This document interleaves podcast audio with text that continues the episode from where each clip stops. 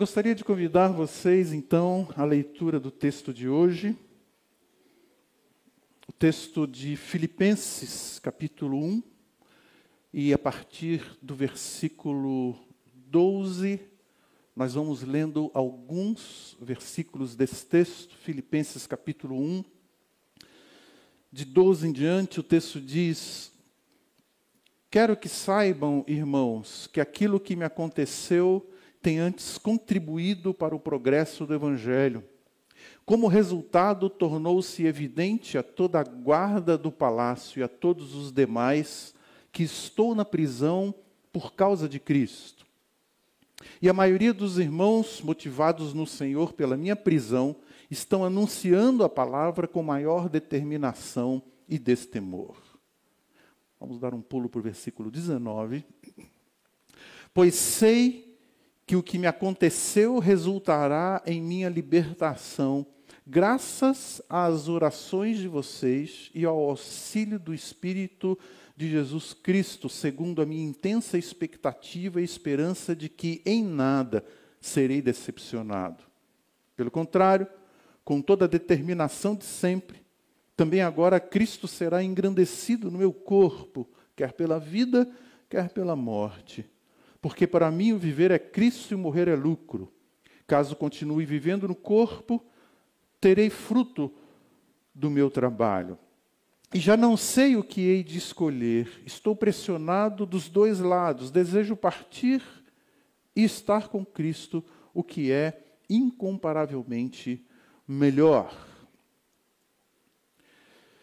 Duas questões para nossa reflexão, considerando esse texto à luz do dia de hoje, início do ano, segundo domingo desse ano. Primeira questão: quais os valores pelos quais eu tenho qualificado e quantificado se o ano que se passou foi frutífero ou não? Quais valores eu uso para avaliar isso? E uma outra questão. Eu tenho vivido a minha vida, a minha história,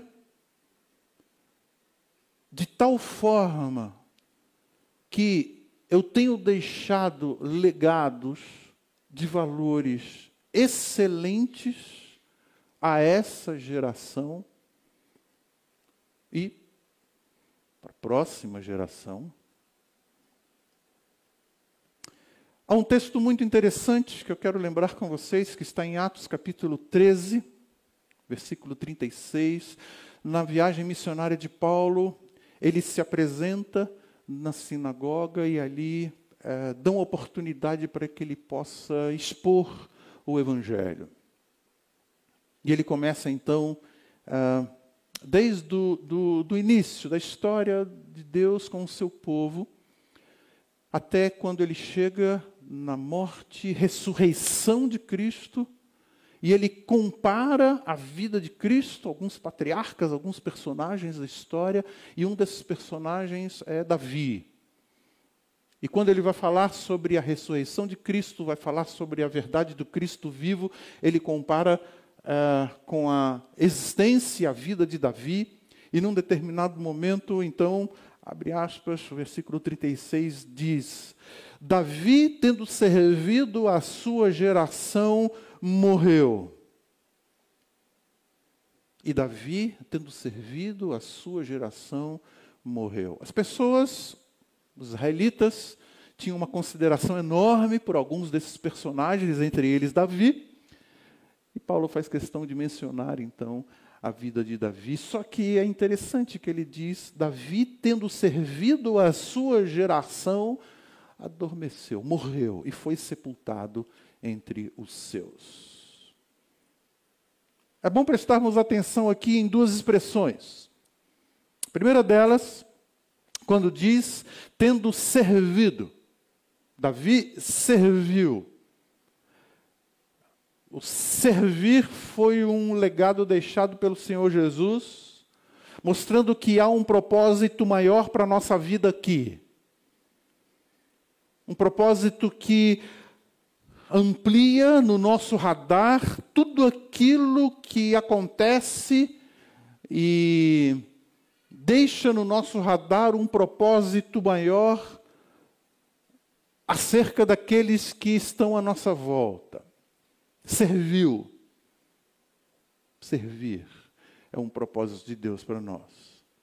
E a outra expressão que está nesse texto é serviu à sua geração. Isto é, foi para aquele tempo que Deus levantou Davi. Foi naquele tempo que Deus trouxe à vida Davi e Davi então serviu à sua geração. Isto é, nesse momento histórico, foi nessa época, nesse período, que Deus trouxe você à existência, tem permitido que você viva, e isso faz com que nós destronemos algumas. É, questões como saudosismos, quem sabe frustrações por não ter é, vivido em outro tempo, ou ah, traz para nós uma segurança enorme de que nossos dias estão nas mãos do Senhor. Isto é, foi nesse tempo que Deus permitiu que você vivesse. Então Deus tem propósitos com a sua vida. Não foi no tempo dos seus avós, ou dos seus antepassados, ou é, na próxima, uh, no próximo século, quem sabe. Não sei se Deus vai permitir que alguns de nós vivam até lá, mas foi a esta geração que Deus permitiu que servíssemos. Três vezes na carta de Paulo aos Filipenses, que vai ser a nossa, a, nosso texto de atenção para hoje. Três vezes o apóstolo Paulo, que se encontrava preso, confinado, quando escrevia àqueles irmãos ali em Filipos, fala de aspectos circunstanciais, coisas da vida, vividas por ele. Só para lembrar para vocês, uma ah, dessas ocorrências está nesse capítulo 1, quando ele diz: As coisas que me aconteceram, as coisas que me aconteceram, contribuíram. Mais adiante, no capítulo 4, ele diz: Porque eu aprendi a viver contente em toda e qualquer situação Aprendi a viver contente em toda e qualquer situação. E mais adiante, ainda no capítulo 4, ele diz: De tudo e em todas as coisas, em todas as circunstâncias, já tenho experiência. Coisas, circunstâncias. Isto é, em alguns momentos neste livro, as palavras utilizadas, coisas, situações, circunstâncias, falam exatamente disso daquilo que nos acontece, de situações que, que, que acontecem a nós, que nós experimentamos, que nós vivemos, que nós compartilhamos e chamamos de coisas da vida. Agora, é interessante porque, lendo todo o livro, podemos perceber que nenhum destes aspectos tem o poder de determinar a qualidade da nossa espiritualidade, o grau para o nosso contentamento ou o compromisso com a nossa missão. Nenhum desses aspectos tem o poder de determinação para isso. Romanos capítulo 8 diz que o conjunto das coisas coopera para o bem daqueles que amam a Deus. O conjunto das coisas. Então, no conjunto dos acontecimentos da nossa vida, no conjunto de todos os aspectos circunstanciais que nós experimentamos, nós temos percebido um sentido, um significado maior, quando se vive conectado aos valores do reino de Deus. Existe um pensamento, e até mesmo no meio evangélico, que precisamos ter cuidado com esse pensamento. Qual é? que nós não devemos olhar para circunstâncias sob nenhum aspecto. Tem até um cântico, né? Que eu tenho um pouco de resistência com ele. Não devemos olhar para circunstâncias.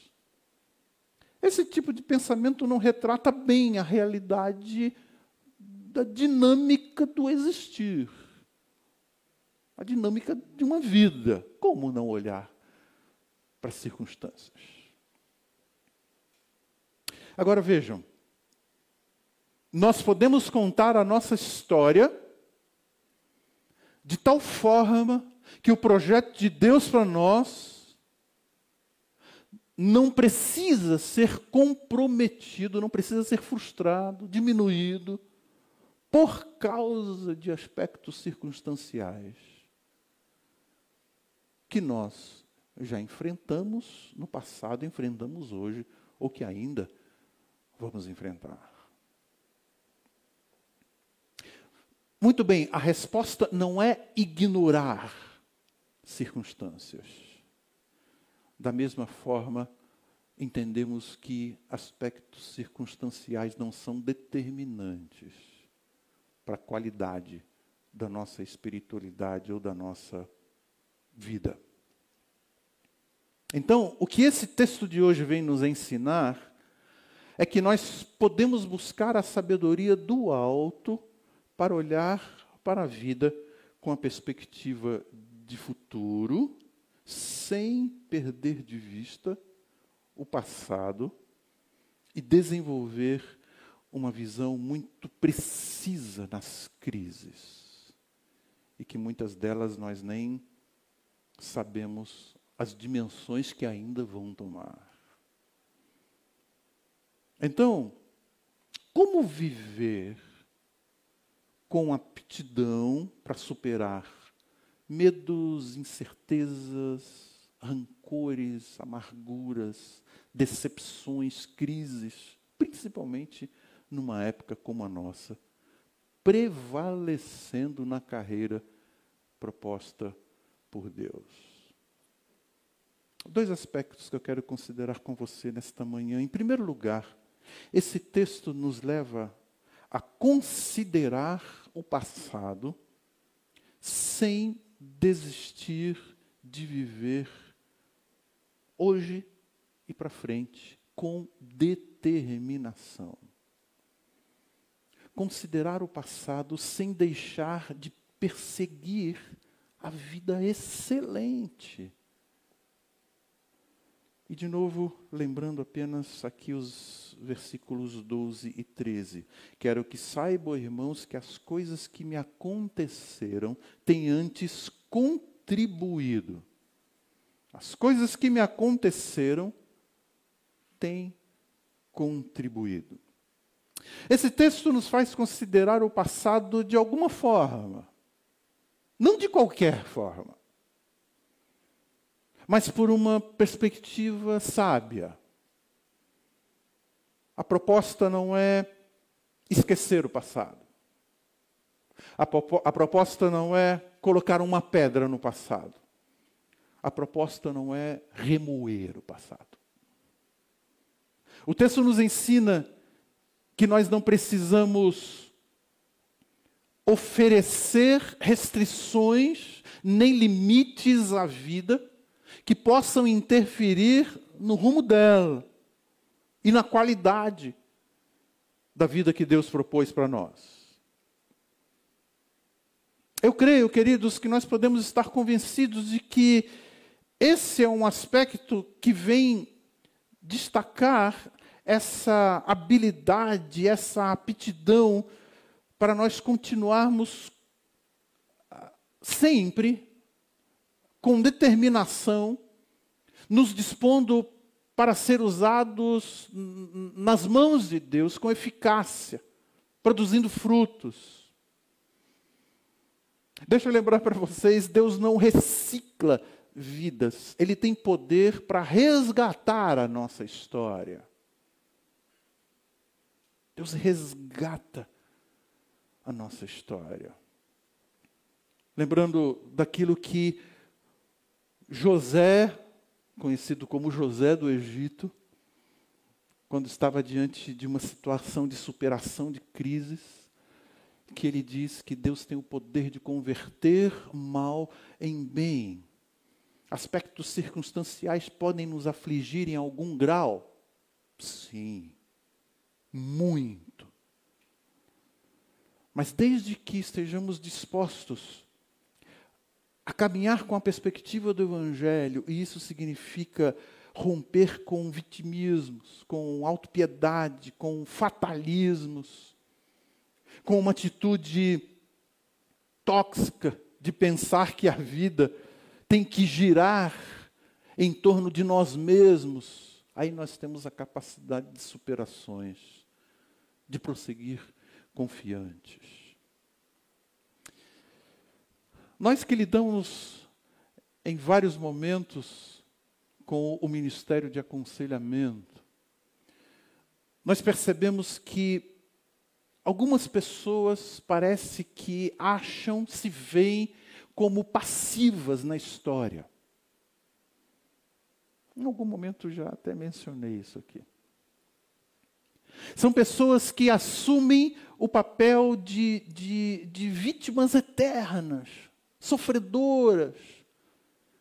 E aí se veem intimidadas, limitadas por aspectos circunstanciais, por pessoas.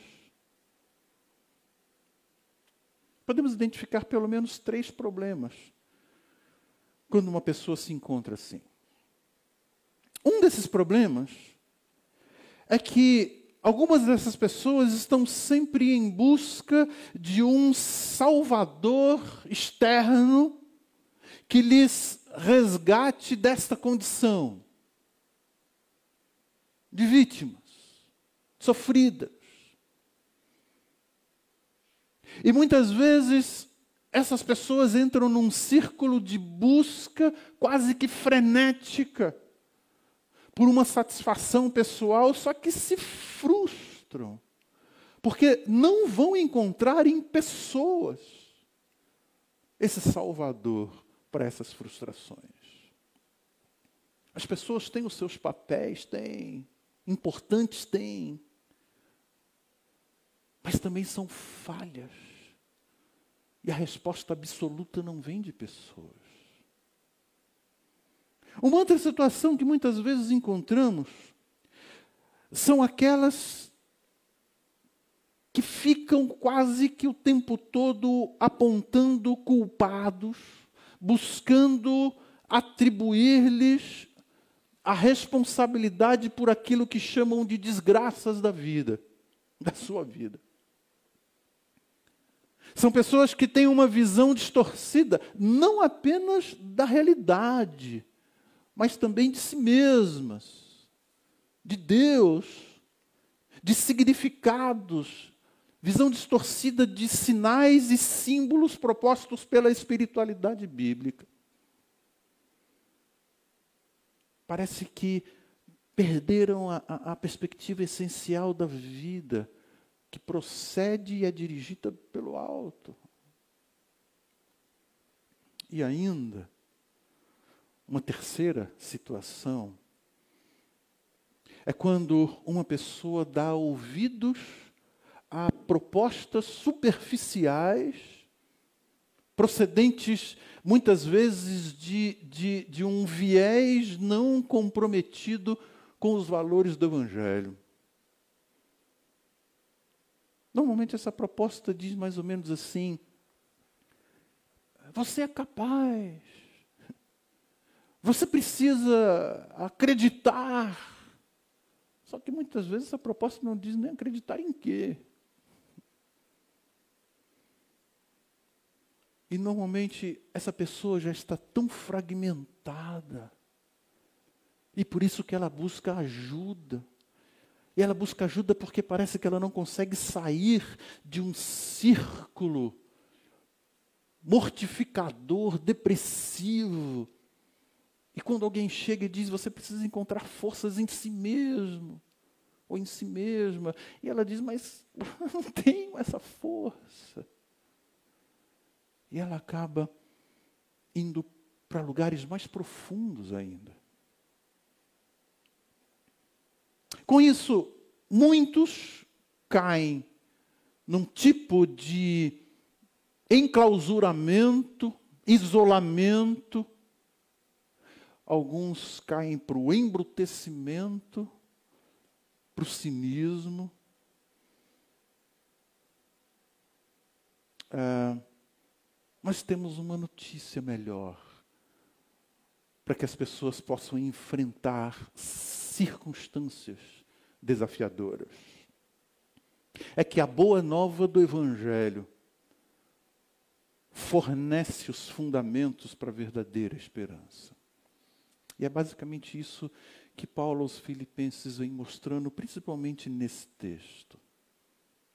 O contentamento, o significado da vida, não é algo genérico, não é uma abstração, também não é uma capacidade de um traço de personalidade,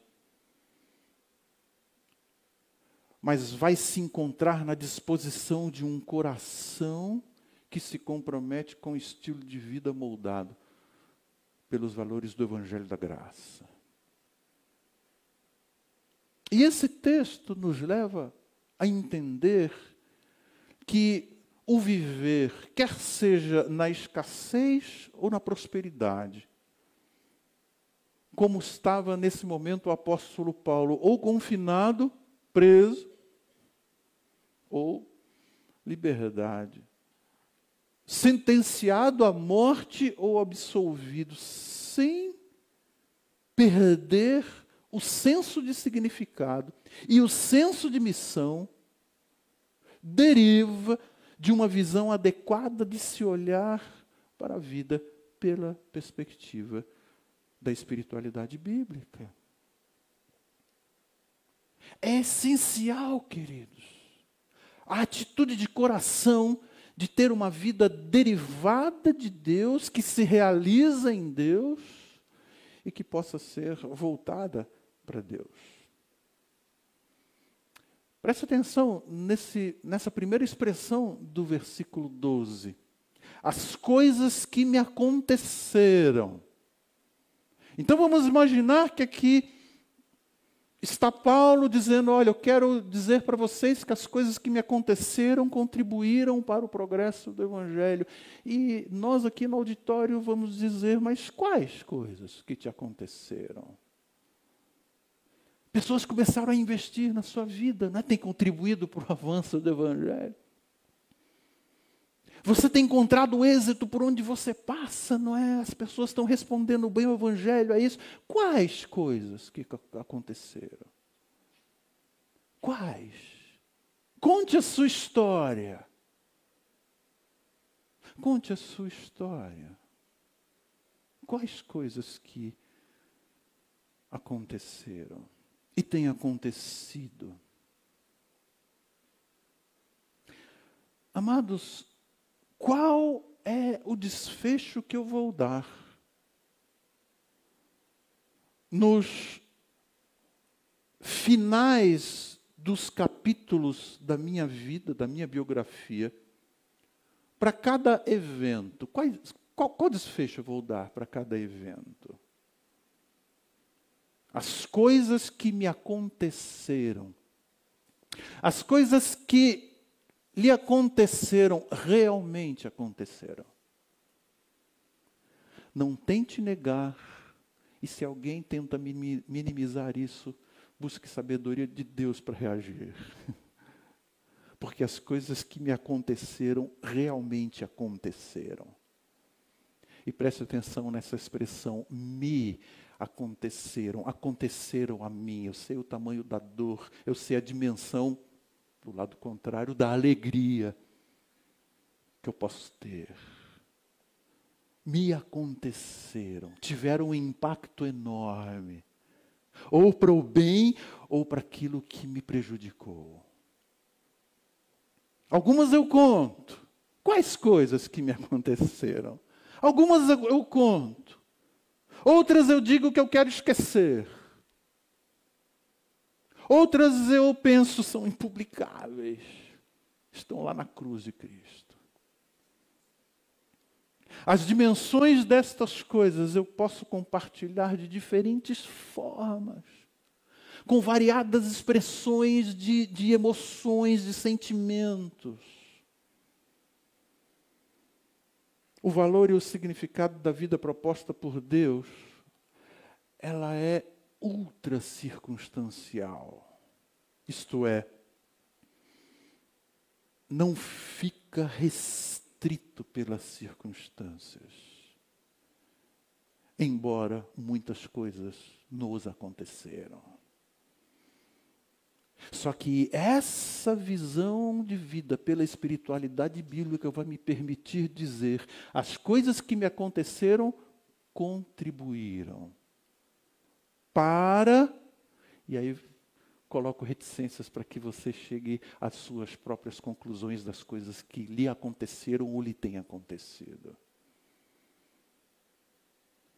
É um encorajamento que eu deixo aqui nessa manhã, nesse início de ano, para que possamos ter a vida com essa perspectiva da espiritualidade bíblica, as coisas que me aconteceram, posso continuar essa frase dizendo: tem contribuído para, e aí a sabedoria do alto vai lhe ajudar, nos ajudar a preencher essa frase.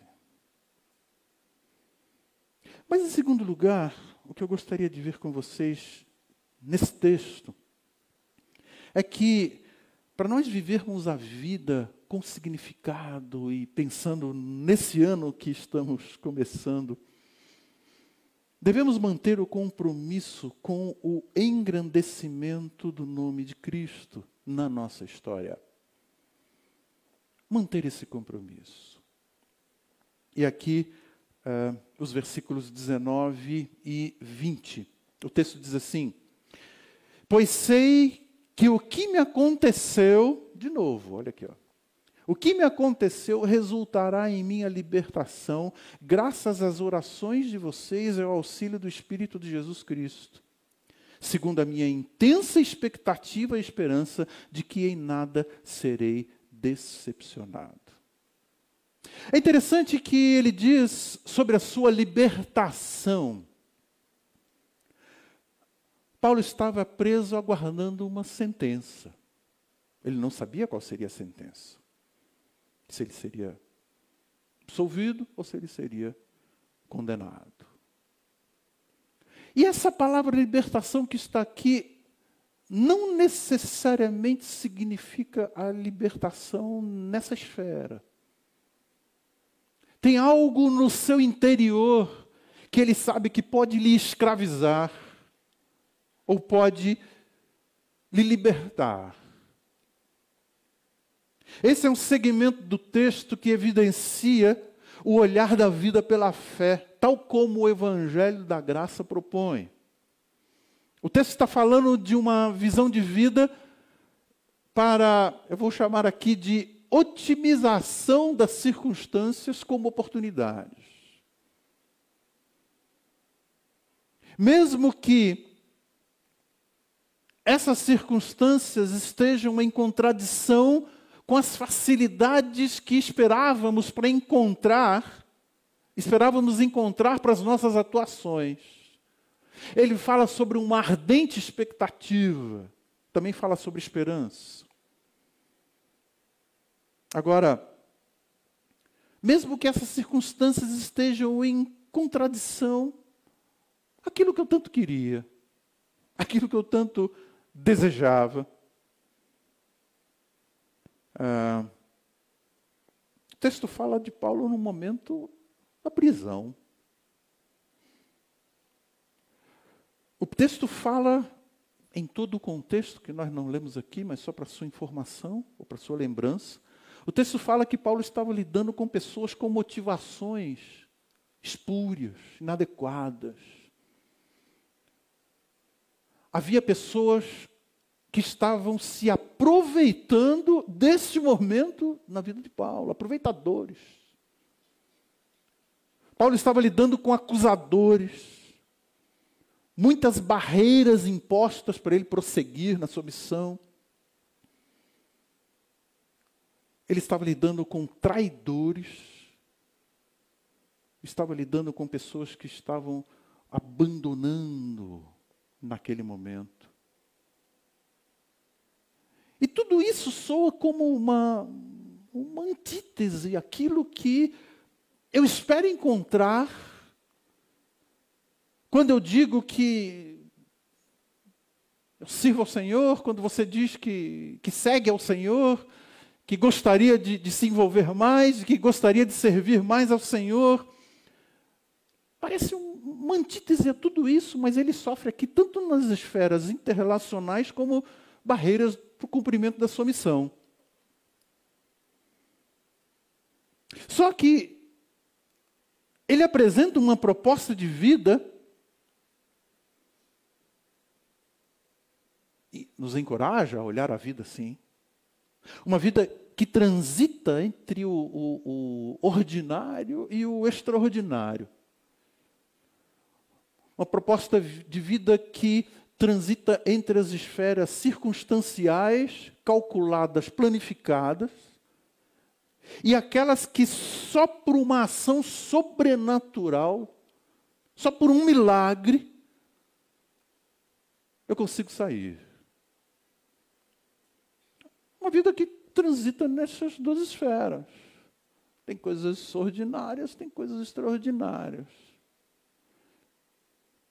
A expressão que está aqui, ardente expectativa ou intensa expectativa, essa palavra intensa que está aqui, significa, nos textos originais, manter um foco definido.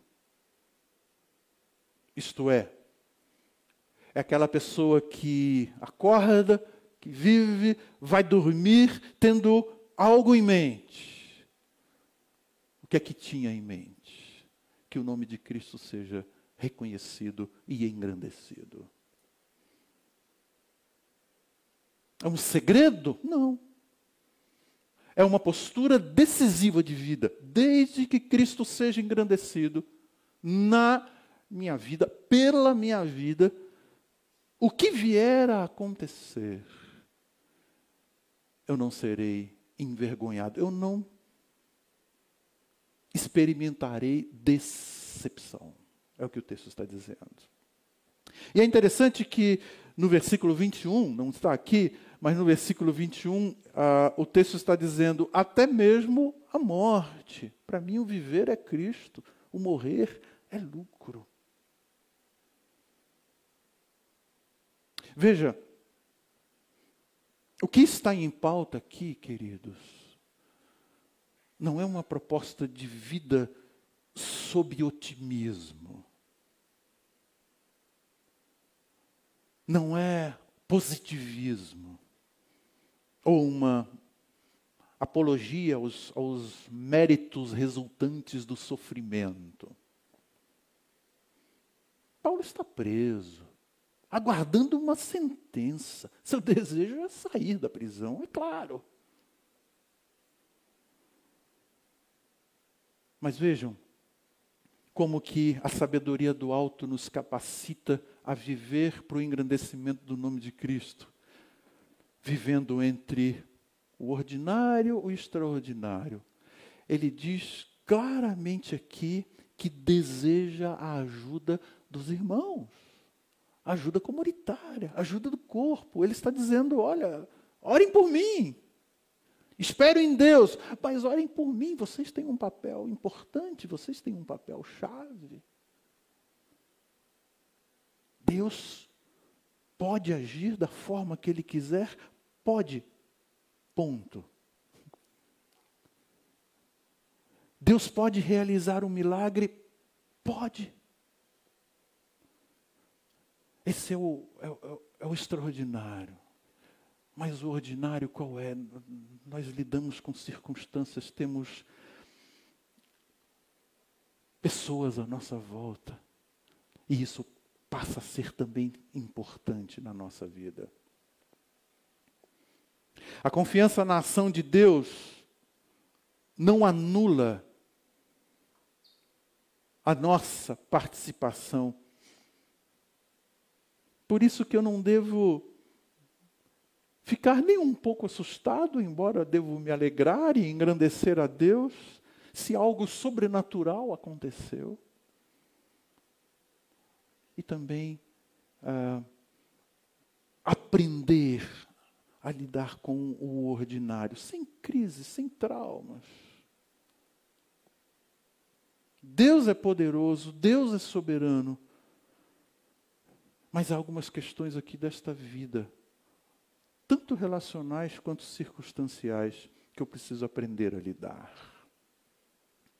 Então, o texto sugere que o poder de Deus é para nosso revestimento, para o nosso fortalecimento, para a manutenção dessa sanidade emocional, espiritual, para a superação de desânimo, para não perdermos o centro que é engrandecimento do nome de Cristo.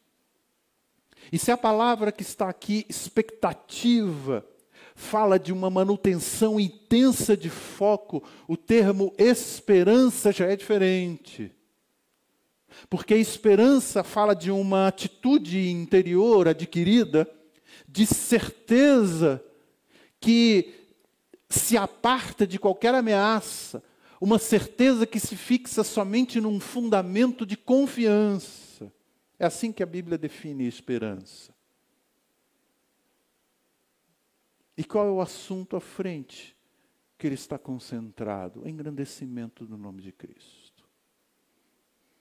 Esse é o motivo à nossa frente que nos faz redimensionar todos os outros interesses. Não é que anulam os outros interesses. Isso é apatia.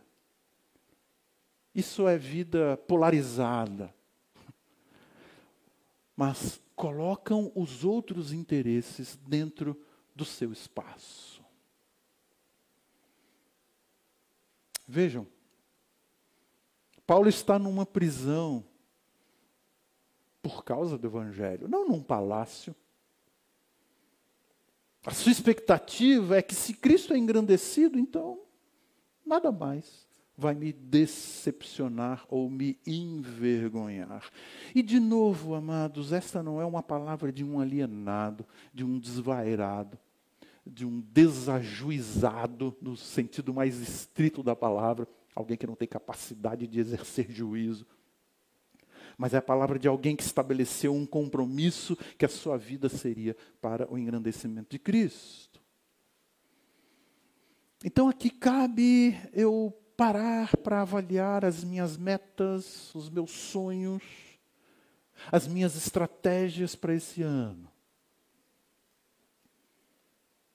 Quando eu penso nisso, isso gira em torno de quê? É para tornar grande o quê? Para engrandecer o quê? Quem?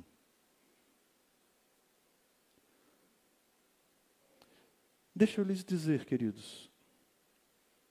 Não consegue engrandecer a Cristo nos projetos da sua vida à frente.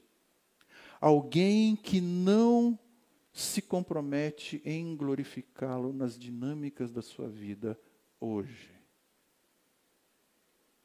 Nas questões mais ordinárias, profissionalmente, relacionalmente, pessoalmente, até naquelas grandes coisas. E apesar de frustrações, complicações, relacionamentos disfuncionais, perturbações, tentações, incertezas desta vida. Esse texto nos diz: Cristo pode ser engrandecido na sua vida, pela sua vida. Eu quero concluir com vocês deixando aqui dois, duas palavras de encorajamento finais. Em primeiro lugar, determine os fundamentos que darão a firmeza ao seu viver. Início de ano. Algumas pessoas sempre pensam em novos propósitos, sonhos. Agora sim, vamos ler aqui o 21 capítulo 1, 21 de Filipenses. Pois para mim viver é Cristo e o morrer é lucro. Na verdade, 20, 21, né? Também agora Cristo será engrandecido no meu corpo, quer pela vida, quer pela morte. Pois para mim viver é Cristo, morrer é lucro. O Evangelho é poderoso o suficiente para nos ensinar a transpor barreiras. Essa visão de vida será algo que trabalhará no nosso coração para nos dar o sentido para a vida, mas também será um impulsionador para impactos maiores nas outras pessoas. Em vista da atitude que Paulo tem diante das coisas que lhe aconteceram e aconteciam ao redor, ele está dizendo que o evangelho está sendo conhecido nas fileiras da guarda romana. E deixa eu lembrar para vocês qual era a situação de prisão de Paulo naquele momento. Paulo estava preso, acorrentado a um tronco. E possivelmente essas correntes estavam também conectadas a um soldado romano, isto é, 24 horas ele estava acorrentado a um soldado romano.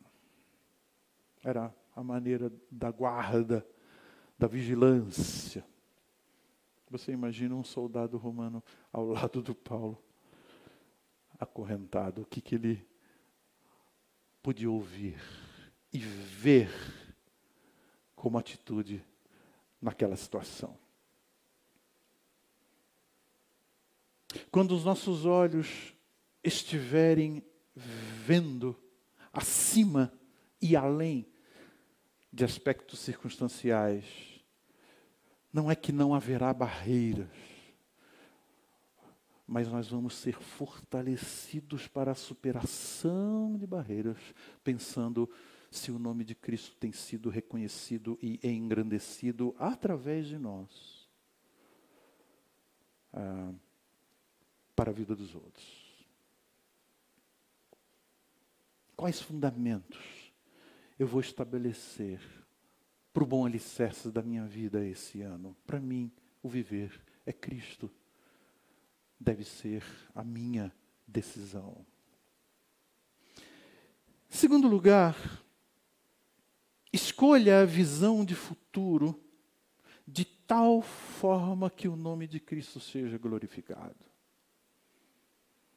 E agora, no versículo 22, não importa o que aconteça, exerçam a sua cidadania, versículo 27, desculpem, exerçam a sua cidadania de maneira digna do Evangelho de Cristo, para que assim, quer eu vá ou os veja, quer apenas ouça a respeito da minha ausência, Fique eu sabendo que vocês permanecem firmes num só espírito, lutando unânimes pela fé evangélica.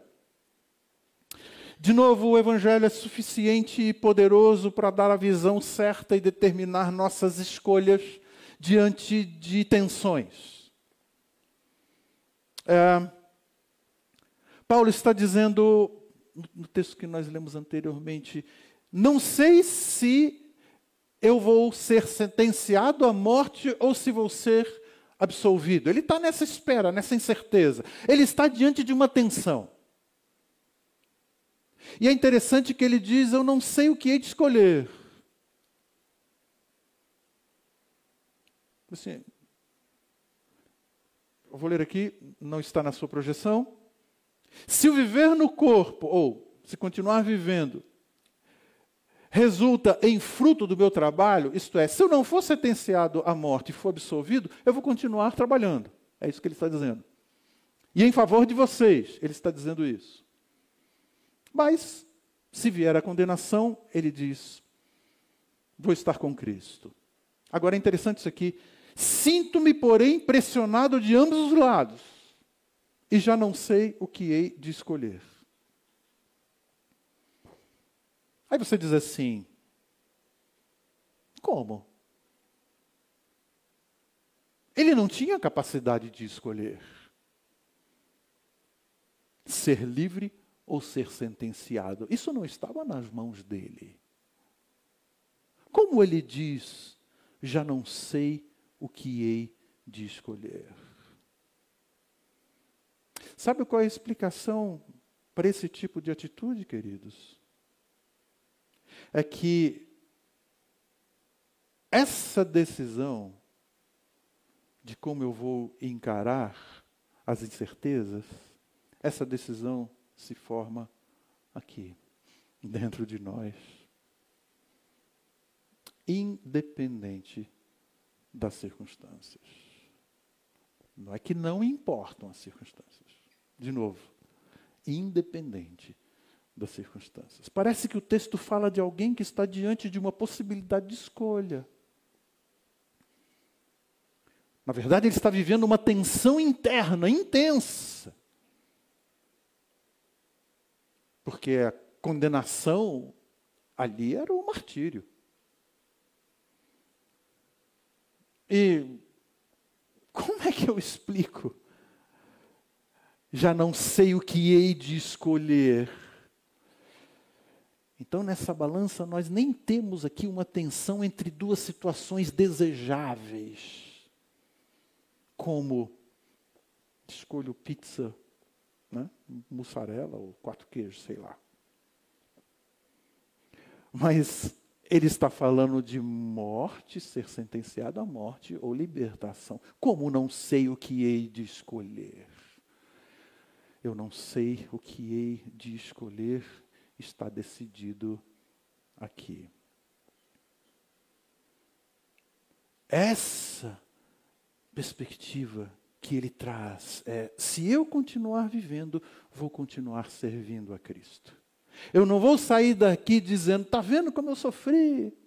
Não vale a pena o Evangelho, não vale a pena seguir a Cristo. Fui preso injustamente. Não, se eu continuar vivendo, se eu for liberto, eu vou continuar servindo a Cristo. Esse é o meu, essa é a minha decisão de coração mas se não, eu vou partir para estar com Cristo, o que é, ele diz, incomparavelmente melhor.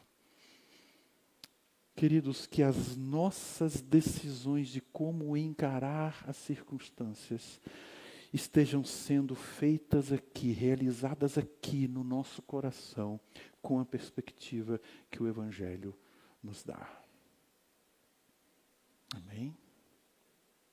Que Deus abençoe ricamente a sua vida nesse novo ano e que, de fato, os nossos compromissos estejam sempre sendo estabelecidos com a visão do Evangelho de Cristo determinando a nossa vida. Eu gostaria de orar com vocês e por vocês nesta hora, assim mesmo como nós estamos